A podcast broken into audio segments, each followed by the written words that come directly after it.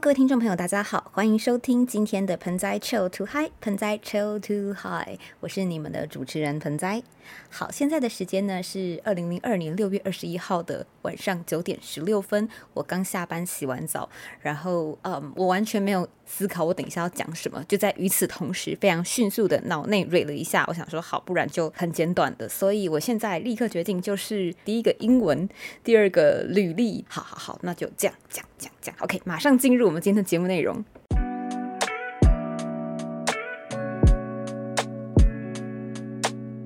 担心哎，这么随性真的没问题吗？但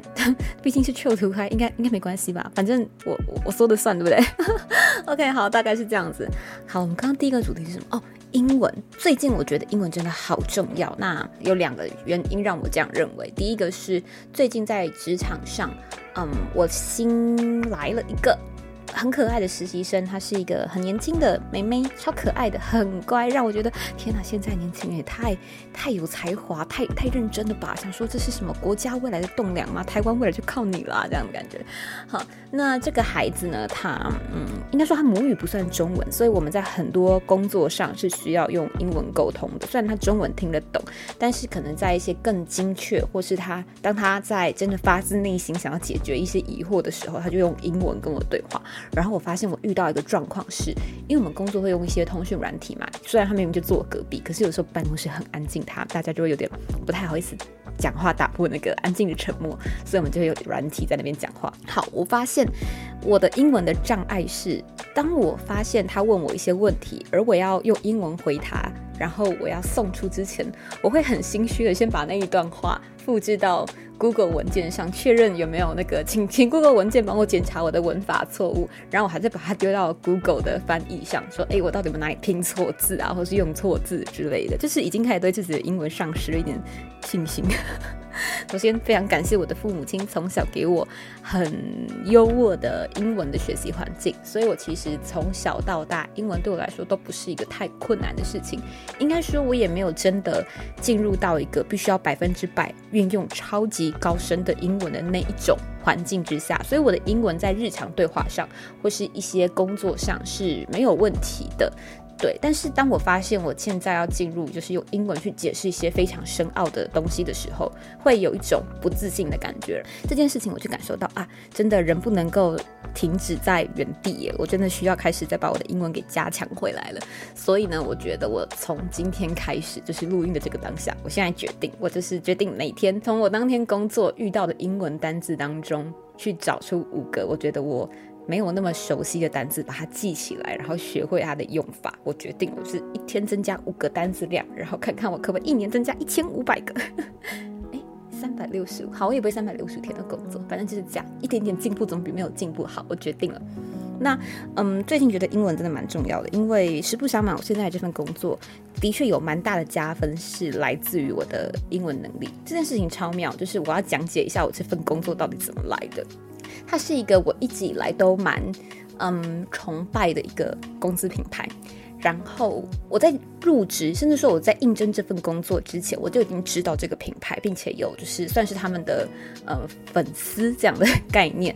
哎，不对，我想一下，应该说是有另外一家公司，他们开了一个类似这样的职缺，然后我朋友觉得我很适合这份工作，所以我觉得哎，好像真的蛮适合我的，所以我看了一看那个他投给我的原本的 A 公司，然后我看了一看，觉得说虽然我觉得这工作内容很适合我，可是我觉得自己的个性跟他们公司的调性没有那么吻合。虽然我也非常喜欢 A 公司，但 A 公司他们更加的沉稳。那我就想说，好，不如我去看看有没有其他的公司有类似的职缺，所以我后来就找到了现在的公司的这份职缺，然后我就哎，看就觉得中了中了，而且我本来就是这家公司的忠实粉丝，所以我就立刻开始写我的履历，然后就投，然后就上这样。那其实很有趣的一点是，哎，这个就直接刚好衔接到我的第二个话题——履历这 part。OK，那嗯，我投了这份履历之后，那我其实，在编写履历的过程当中，就跟我妈妈讨论。那我妈那个时候其实对我找工作这件事情是颇有微词，因为她觉得我一直在做一些奇奇怪怪的工作，很 很不认同我没有一份就是你知道传统大人心目中的那种正当工作。所以呢，她那时候在看我写履历，就说：“你不要把酒吧的经历写上去了，这都没有加分啦，人家就觉得你是什么不三不四的人。”我妈就是比较传统的那种妈妈，对。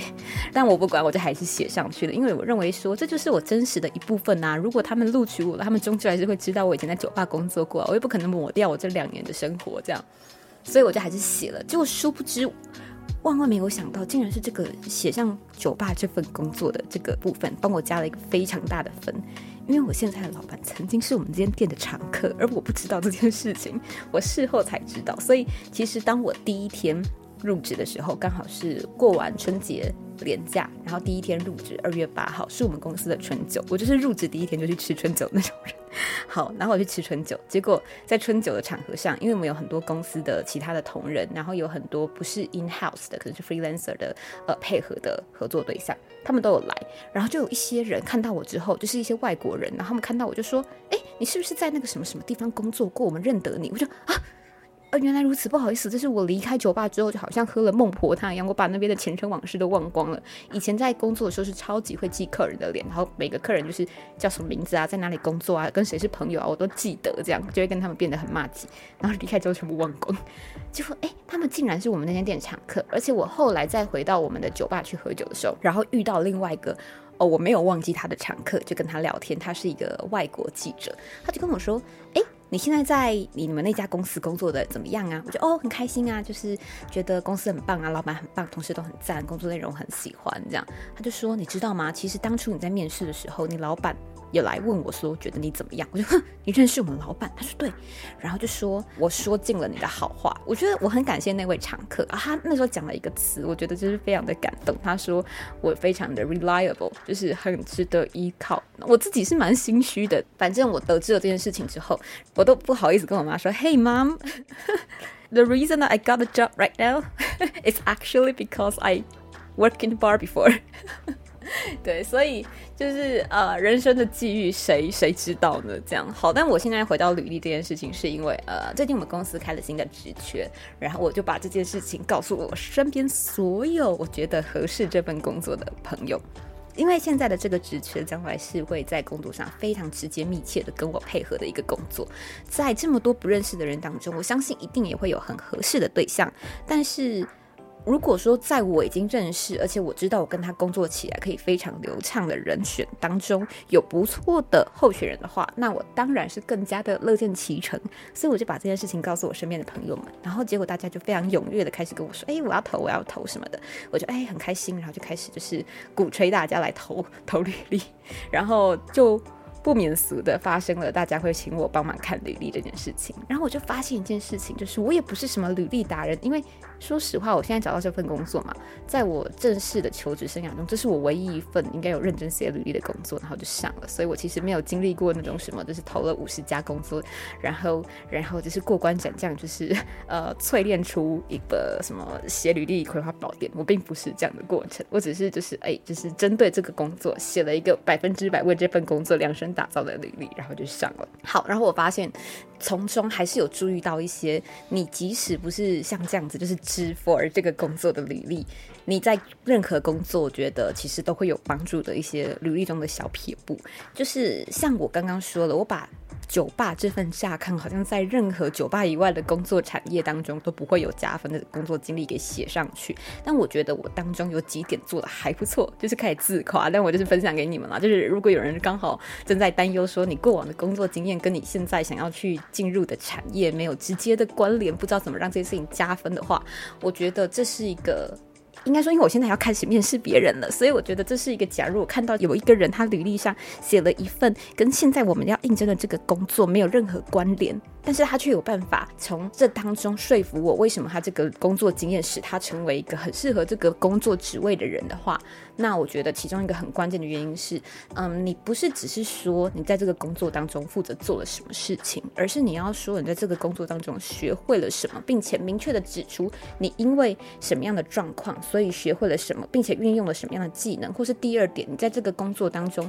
发生过什么事情，然后你解决了什么问题。我觉得这两件事情蛮重要的。因为以我们现在这份职缺的状况来看的话，它是一个蛮需要及时的集战力，而且需要进行很多制作跟执行面的领域。我认为它的执行能力跟危机处理能力是蛮重要的，而且还要有一定的弹性。那履历当中，大家可能都会觉得，哎，条列式或是简洁明了最重要。当然是看不同产业的性质，但是如果说是像这样比较内容制作的产业，我觉得你适当的表露出你的文笔其实还不错，这件事情会是很大的一个加分。有点像是有一句话说的好，你你自己本身就是一个最有说服力的作品。那履历这件事情就像是作品的封面，哦，好像在讲什么老套的话术，但我觉得这个好真实。履历的排版。推荐大家使用康法，就是康法都很赞。好，然后，但是我我的意思是说，举例来说，我就说我的酒吧，我现在就点开我的履历，然后念我里面的东西给你们看。我在我的酒吧这段经历，我就说，哎哎，看到我的第一行字，我就突然想到，对这件事情，因为我之所以会在之前那间酒吧上班，也是因为。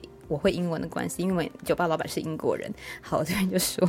呃，因为英文能力获得青睐，然后加入了位于什么什么地方的什么酒吧。那任职于酒吧的过程当中，除了学习到关于酒吧内部的运作与调酒、啤酒相关知识之外，也建立了对台湾酒吧产业的了解与人脉。随着资历累积，而开始负担部分的管理职。除了新人训练之外，也需要掌管库存、接洽厂商、管理社群，并进行活动发想与特调研发。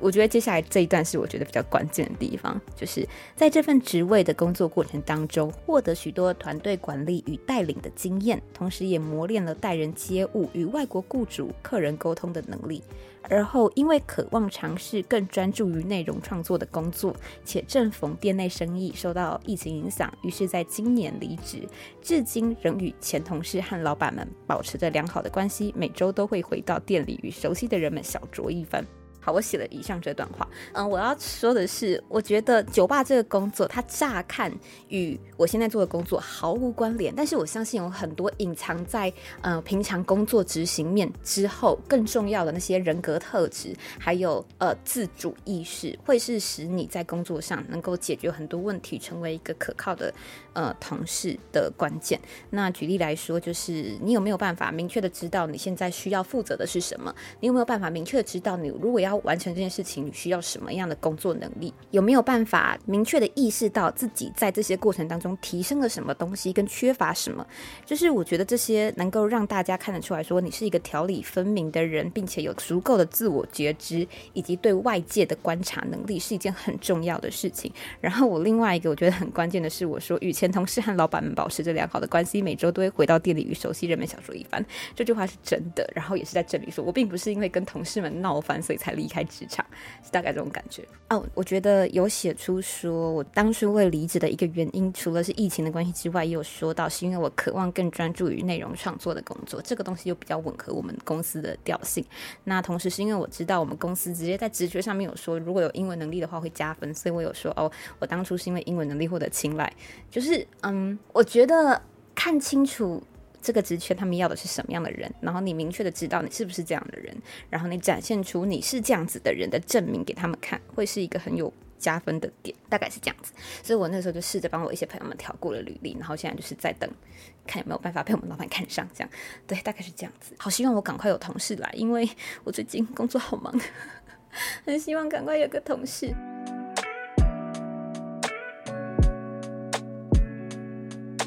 好了，谢谢大家，那就大概是这个样子。然后，嗯嗯，没有什么规划的就录了这一集，希望大家听的不会太无聊。不知道这个音档最后会不会被剪出来，也不知道最后剪出来然后再上传是什么时候了。但总之，如果有顺利的被你们听到的话，希望你们听得开心，希望大家都能够就是嗯，成长为自己更理想的样子，然后找到喜欢的工作，大概是这样。那如果你们有觉得什么写履的小撇步，或者是